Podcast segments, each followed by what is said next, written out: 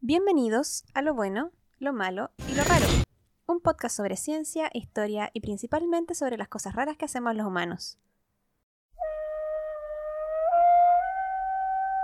Ahora nos damos cuenta de que hay una enorme cantidad de planetas, una gama de sistemas planetarios alrededor de las estrellas cercanas, así que hay muchas moradas potenciales para la vida. Eso es una cosa.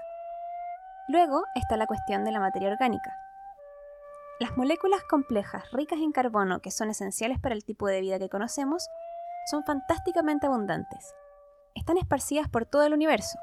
Lo vemos en los asteroides, en los cometas, en las lunas del sistema solar exterior e incluso en los fríos y oscuros espacios entre las estrellas.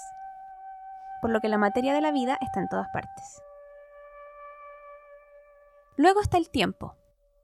Hay miles de millones de años para que se dé la evolución biológica en todos esos mundos, hay muchos mundos que son mucho más antiguos que el nuestro.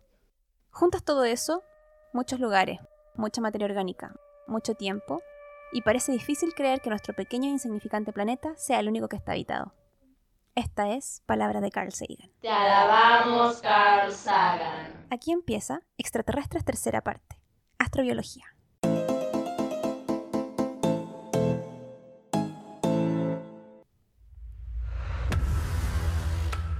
Existe en la Tierra un grupo de personas que dedican su vida a buscar extraterrestres. No son los ufólogos, se llaman astrobiólogos. La astrobiología es una rama de la astronomía que se ocupa de los orígenes, la evolución temprana, la distribución y el futuro de la vida en el universo. Se hace la pregunta de si existe vida extraterrestre y de existir, cómo los humanos podrían detectarla. Hasta ahora, la única referencia que tenemos de vida en el universo somos nosotros mismos. Así que cuando buscamos vida fuera de nuestro planeta nos basamos en las condiciones terrestres.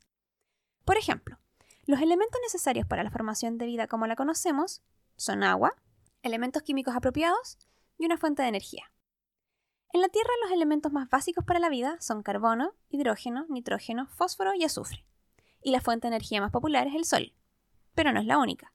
También se han encontrado formas de vida cerca de los volcanes subterráneos, respiradores de aguas profundas y otros ambientes extremos.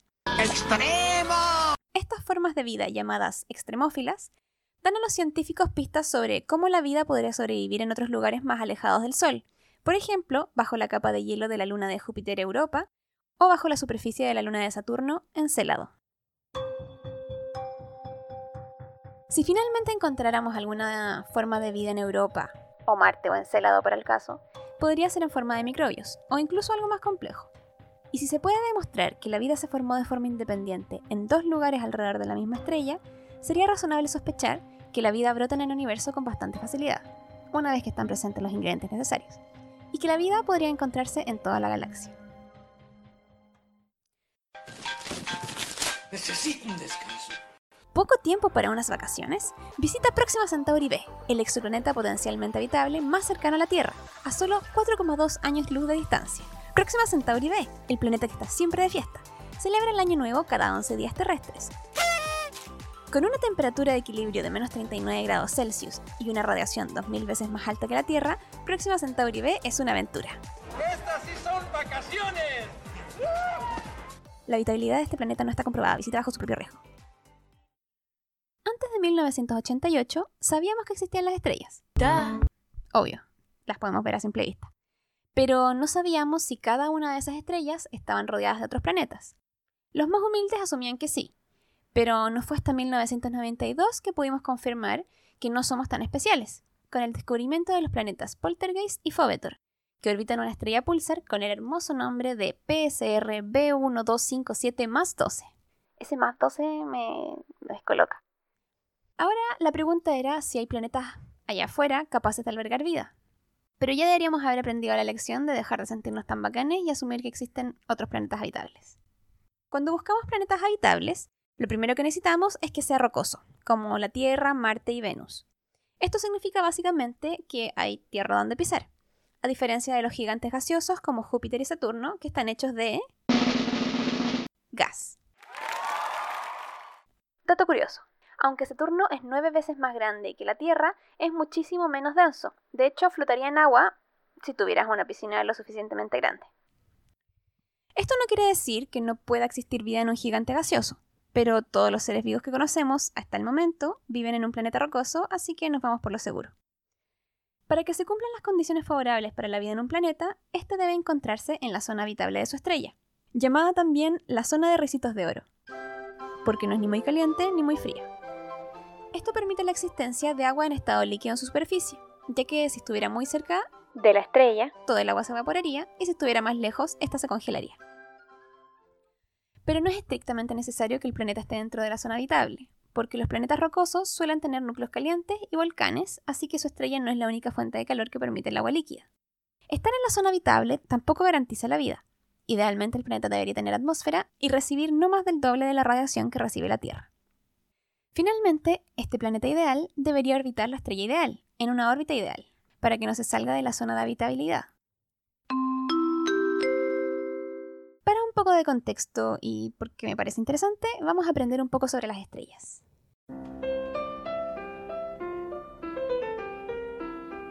En el espacio existen zonas gigantes con una gran concentración de gases, las nebulosas, llamadas así porque son similares a nubes, pero espaciales, y están compuestas principalmente de hidrógeno y helio.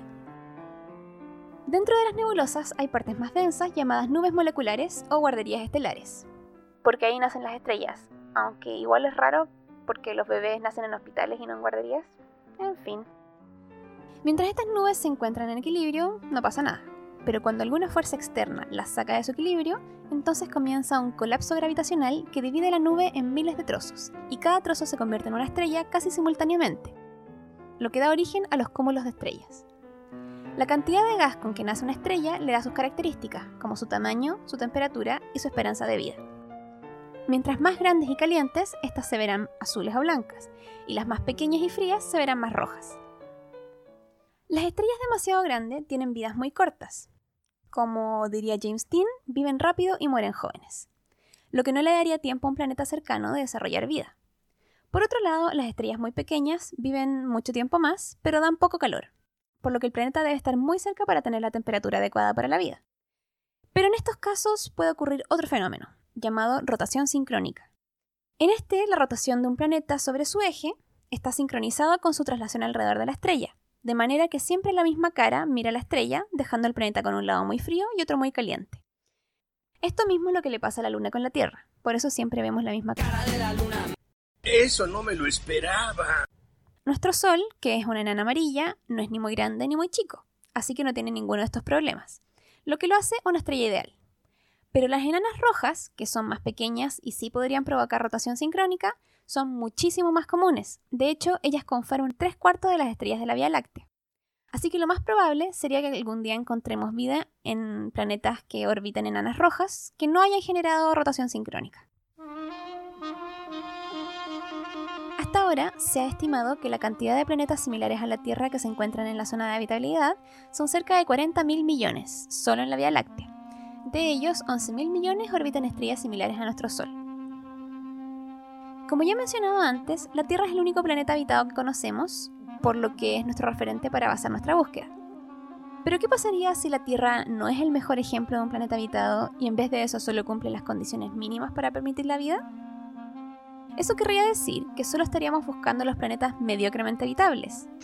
Eso hacen los humanos. Pero también quiere decir que hay planetas con mejores condiciones que las nuestras. Estos son los planetas superhabitables. Un planeta superhabitable debería ser más grande que la Tierra, porque mientras más masa tiene el planeta, mayor atracción gravitatoria. ¡Cielos, qué macizo! Esto hace menos probable que los gases de la atmósfera se escapen, Además, una atmósfera más densa tendría más concentración de oxígeno y gases de efecto invernadero, que elevarían la temperatura media a una óptima para la aparición de vida. Un planeta más masivo también generaría una magnetosfera más fuerte que protegería la vida del exceso de radiación del espacio.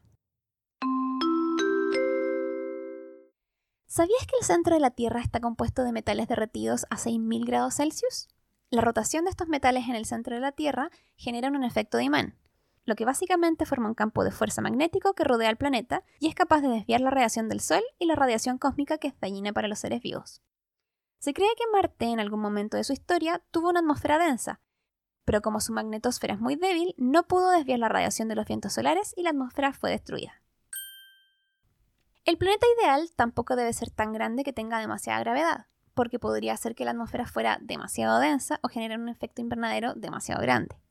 El planeta ideal es más o menos dos veces el tamaño de la Tierra. Debería tener varios continentes separados por agua y no así una gran masa de tierra como era Pangea, porque esto haría que una gran parte del continente no estuviera cerca del agua y se formarían desiertos. Las estrellas ideales, según este modelo, son las enanas naranjas, que como se imaginarán, tienen una vida media y una temperatura que está entre las amarillas y las rojas. Y ya que estamos hablando de buscar planetas, ¿se han preguntado alguna vez cómo los astrónomos encuentran los planetas?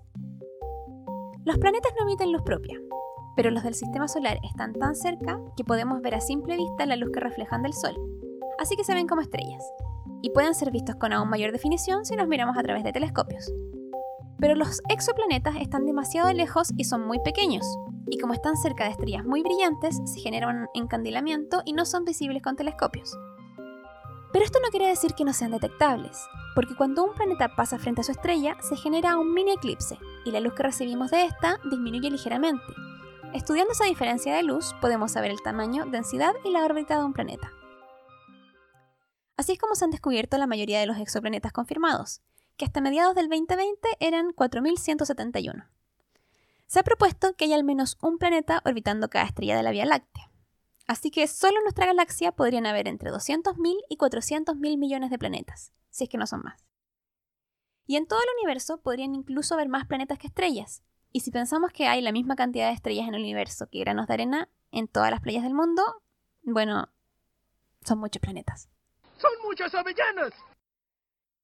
Hasta marzo del 2020 habían 55 exoplanetas potencialmente habitables confirmados, y el más habitable de todos se llama T-Garden B.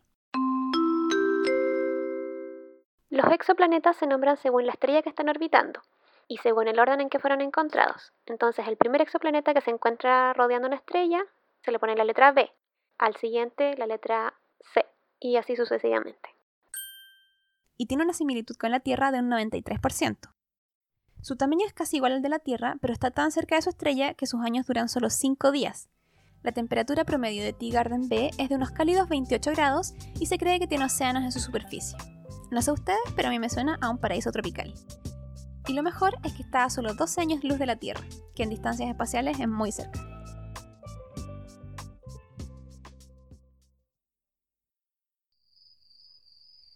Si has mirado al cielo en la noche, habrás visto unas cuantas estrellas. Si tu ciudad es poco iluminada, puede que alcances a ver hasta unas 100. Y mientras más nos alejamos de las ciudades, la disminución de la contaminación lumínica nos permite ver más y más estrellas, llegando a los miles de estrellas en los lugares más alejados como los desiertos.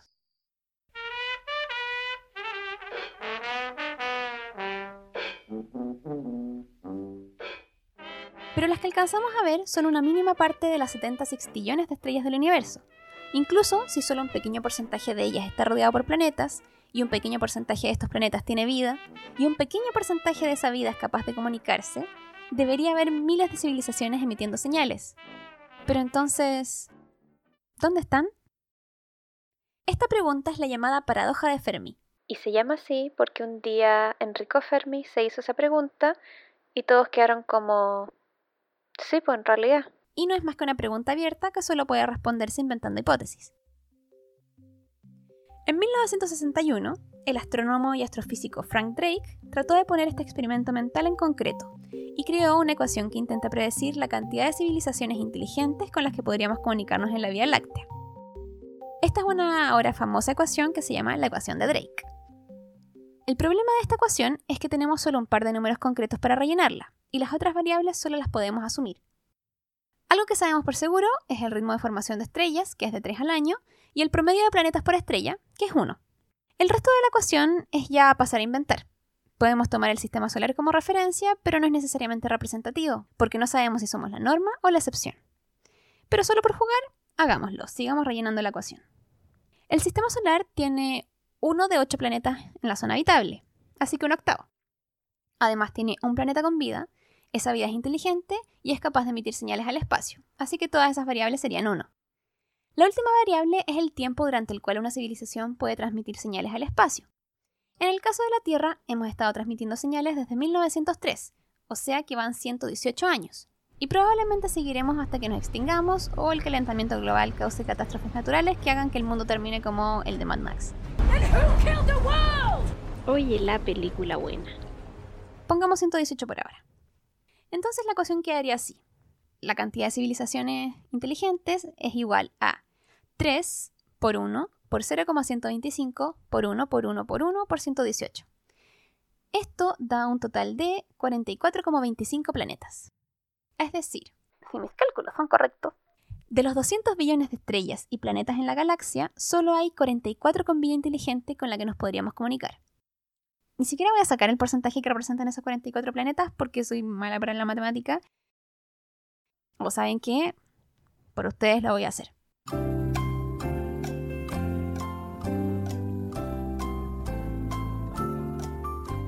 Solo un 0,000000022% de los planetas de nuestra galaxia tendrían vida.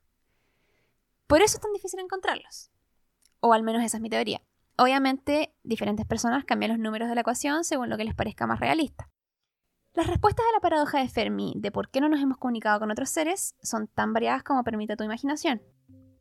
Quizás sí estamos solos en el universo, como dice la hipótesis de la Tierra especial, que dice que las condiciones en las que se da la vida son tan específicas e improbables que la Tierra es la única que los presenta. O puede ser que sí hayan seres enviándonos señales, pero que sean tan diferentes a nosotros que su modo de comunicación sea imposible de reconocer. O quizás otras civilizaciones son muy avanzadas y es como que intentáramos enviar las señales de humo mientras ellos esperan correos electrónicos. Como dijo Carl Sagan, si miras escalas de tiempo, te das cuenta que nuestra civilización es la civilización más atrasada de la galaxia que podría comunicarse, porque acabamos de inventar los radiotelescopios hace solo unas décadas. Antes no teníamos la menor posibilidad de comunicarnos con nadie. Entonces, si recibimos un mensaje, no puede ser de alguien menos capaz que nosotros, porque alguien menos capaz no puede comunicarse en absoluto. Por lo tanto, tiene que haber alguien mucho más adelantado que nosotros, y tal vez tanto como nosotros lo estamos por delante de hormigas o de los gusanos. Una de las variables de esta ecuación que más me llama la atención es la última, el tiempo durante el cual podemos emitir señales. Y me llama la atención porque puede depender de factores externos, como que la vida de un planeta haya evolucionado cerca del fin de la vida de la estrella que orbita, o que les llegue un asteroide, como el que mató a los dinosaurios. O puede depender de factores internos, como que las civilizaciones simplemente estén destinadas a autodestruirse. Como ya vimos en el capítulo del fin del mundo, los humanos podríamos estar cerca de eso, ya sea por el cambio climático que hemos causado o por bombas atómicas. el uranio! ¡Bombas! ¿Sabías que solo pasaron 42 años entre que se crearon los radiotelescopios y se creó y usó la primera bomba atómica? Pueden haber muchas razones por las que no hemos recibido comunicaciones extraterrestres. El mismísimo Frank Drake, que creó la ecuación que ya hablamos, llegó a la conclusión de que solo había 10 posibles civilizaciones comunicándose en la galaxia. Pero eso no lo detuvo de ser el primero en usar un telescopio de 25 metros de diámetro para buscar señales extraterrestres en 1960. Esto llevó a que un par de décadas después la NASA fundara el Instituto SETI. SETI es un acrónimo para Búsqueda de Inteligencia Extraterrestre, y aunque se creó en los 1900 como un término general para el esfuerzo de diferentes científicos, se concretó en 1984 con la creación del Instituto de la NASA. Actualmente, este instituto busca señales de radio y luz provenientes de otros planetas, y hasta el momento no ha encontrado nada. Puede sonar un poco desalentador, pero la exdirectora del SETI, Jill Tarter, explica que si la galaxia equivale a todos los océanos del planeta, lo que hemos explorado desde los 60 equivale solo al agua que cae en una tina.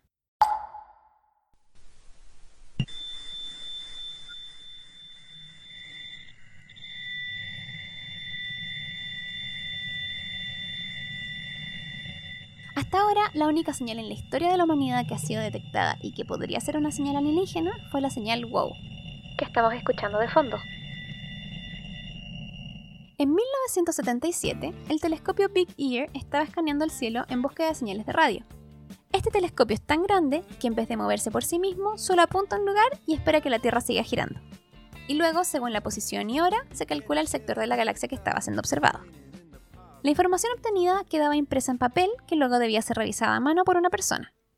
Estas señales se veían como largas columnas de números sin mucha variación, algo así como la versión gráfica de ese ruido que se escucha entre las estaciones de radio. Pero un día, Jerry Eggman estaba revisando las señales obtenidas de días anteriores cuando encontró una corrida de números que destacaba del resto, ya que era 30 veces mayor al ruido de fondo. La rodeó con un círculo en lápiz rojo y anotó wow. Esta señal provenía de un cúmulo de estrellas llamado Messier 55 en la constelación de Sagitario. Hasta el día de hoy aún no se sabe qué diantre fue esa señal. Algunos creen que es una señal terrestre que se captó por error, otros dicen que podría ser una fuente extraterrestre, pero no necesariamente vida inteligente. Desde ese año se volvió a estudiar varias veces ese sector del cielo y nunca se volvió a encontrar una señal similar.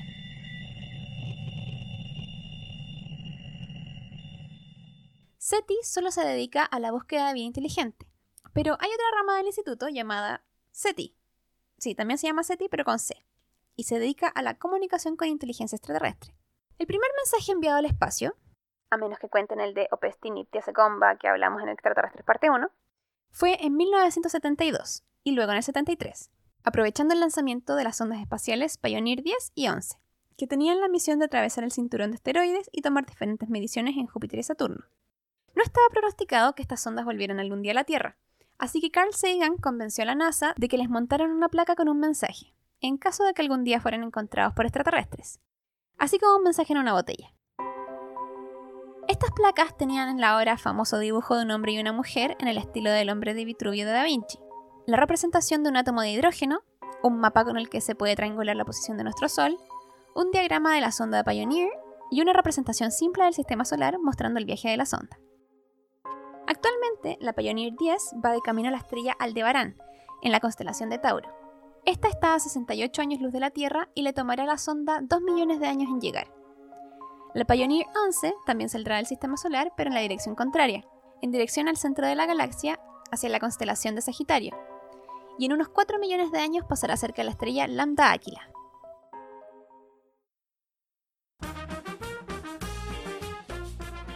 En el 74, tras terminar unas mejoras que se estaban haciendo el radiotelescopio Arecibo en Puerto Rico, nuestros amigos Frank Drake y Carl Sagan decidieron celebrar enviando un mensaje al espacio.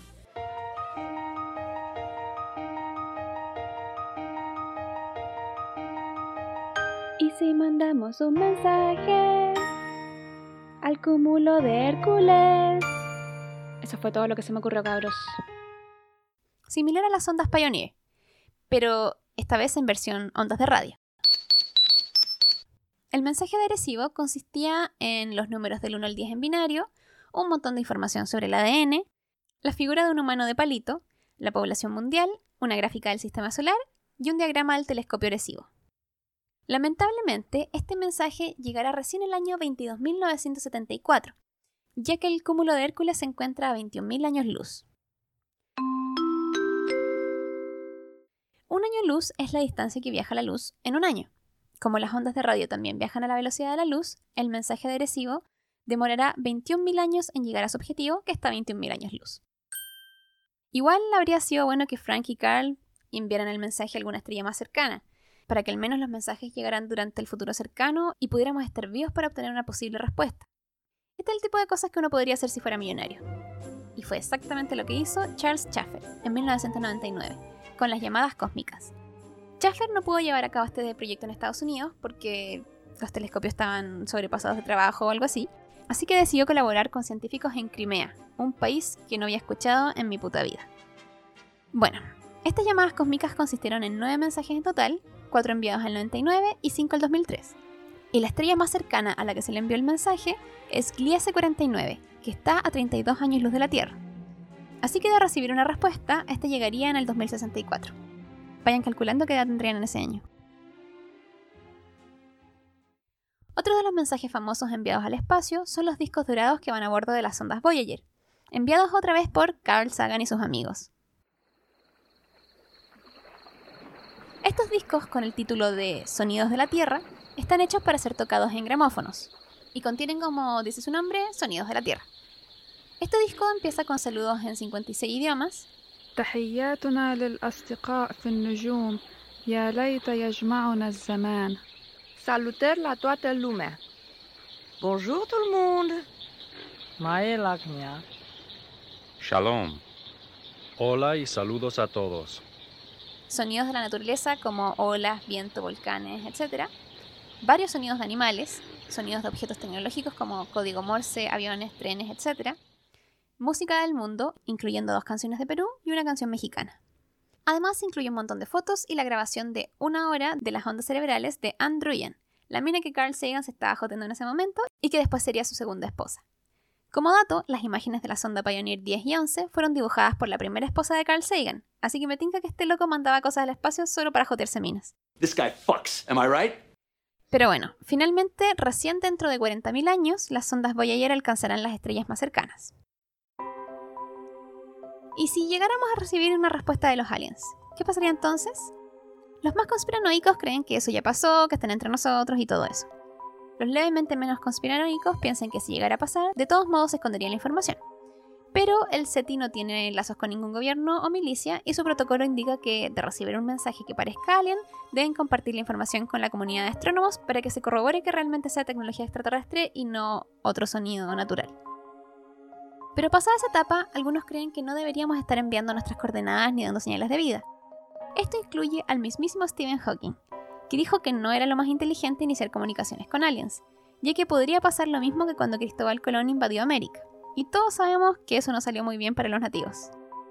Jill Tarter, por el contrario, la exdirectora del SETI, piensa que una civilización que ha logrado crear tecnología para realizar viajes interestelares debería ser mucho más vieja y sabia que nosotros.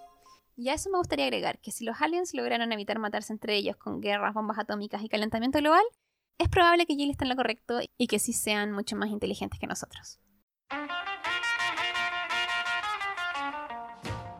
Y bueno, hasta aquí llega este capítulo, espero que lo hayan disfrutado.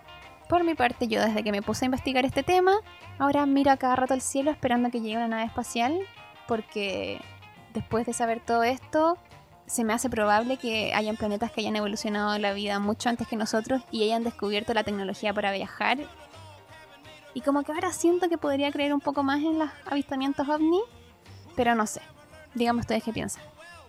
Ahora nos quedamos escuchando Johnny B. Good de Chuck Berry, que es una de las 27 canciones que se envió en el Golden Record a bordo del Voyager.